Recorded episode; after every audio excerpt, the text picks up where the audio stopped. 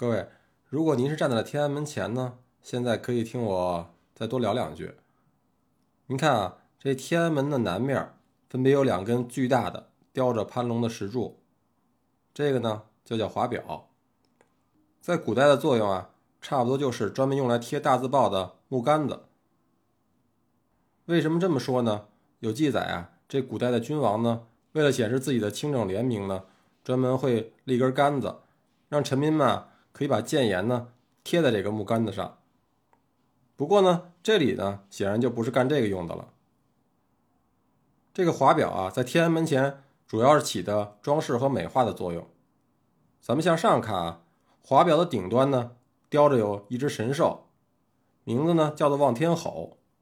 这吼啊，有的人呢是写成吼叫的吼，其实应该是一个反犬旁加一个孔子的孔。这吼呢，是历朝历代帝王们终身供奉的国兽。据说啊，皇帝在位的时候，这吼能够帮助君王识别忠奸，铲除小人，而且呢，可以确保国家兴亡，江山永固。等到这帝王驾崩以后啊，望天吼不仅能在墓地里陪着皇上，还负责跟阴阳两界神灵沟通。说俗了呢，就是当翻译。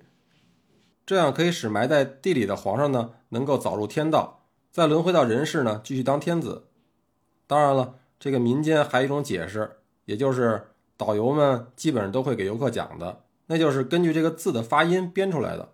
说这吼啊是一个嗓门特别大的神兽，可以把皇帝的旨意呢嚷嚷的满世界都知道，所以把它放这儿呢，就跟那大喇叭差不多。这种华表啊，在天门的两侧呢，一共有四个，南面呢两个叫做望君归。据说这个意思呢，是在门外啊看着出巡的皇帝，如果他玩太嗨了，忘回来了，就得叫他回来吃饭。那北边的两个呢，叫望君出，说的是如果发现皇帝啊老窝在家里不出去当宅男，就得喊着他呢出去干点正经事儿了。其实要说啊，这都是老百姓不切实际的愿望。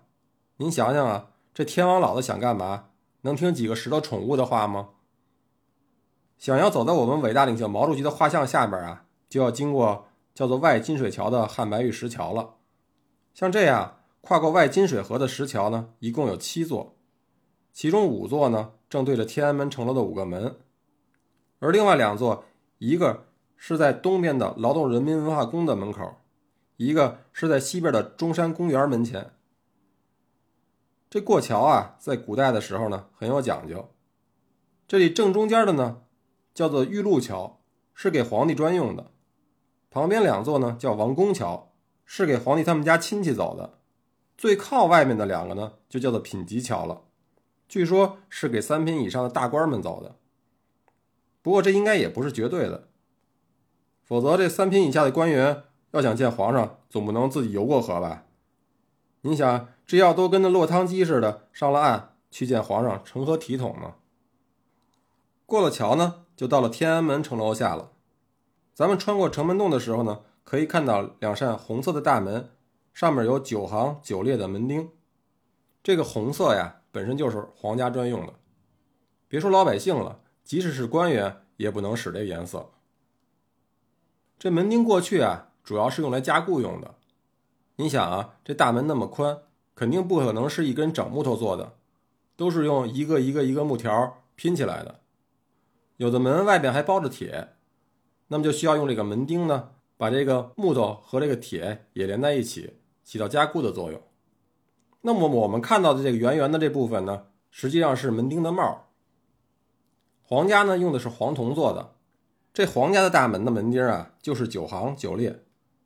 到了亲王府呢，就得改用七行九列了。如果是郡王府呢，这个列数啊，还得再减去二。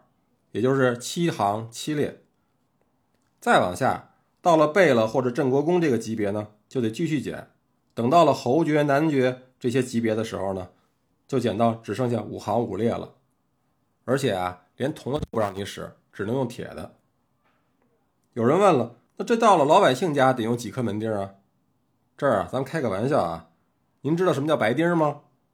哎，那您自己琢磨去吧。大门上呢？还有两个黄灿灿雕着神兽的物件那么这个呢就叫做铺首，主要呢是起装饰作用的。那老百姓家的铺首啊，上面可能是挂着门环，用来敲门。但是呢，到皇家大门这儿呢，就肯定没这作用了。你想啊，这皇家的大门啊，御林军都把守着，有谁能过来敲门呢？咱们前面也说了，天安门呢，在明朝初建的时候呢，叫承天门。这承天门啊，并不是像我们现在看的这个样子，过去呢是一个那种木质的牌楼。后来这个闯王李自成啊。被吴三桂打败了，逃进了紫禁城，在武英殿里呢登了基，只当了一天的皇帝，就从紫禁城逃了出去。临走之前呢，学着楚王烧阿房宫一样的呀，一把大火把紫禁城也给烧的差不多了。这个承天门呢，也当时付之一炬。后来顺治登了基以后呢，就派官员重修了这个承天门，改名叫天安门，就是我们现在看到的样子。行了。估计这天安门呢，你已经走过去了，咱们再接着往里看。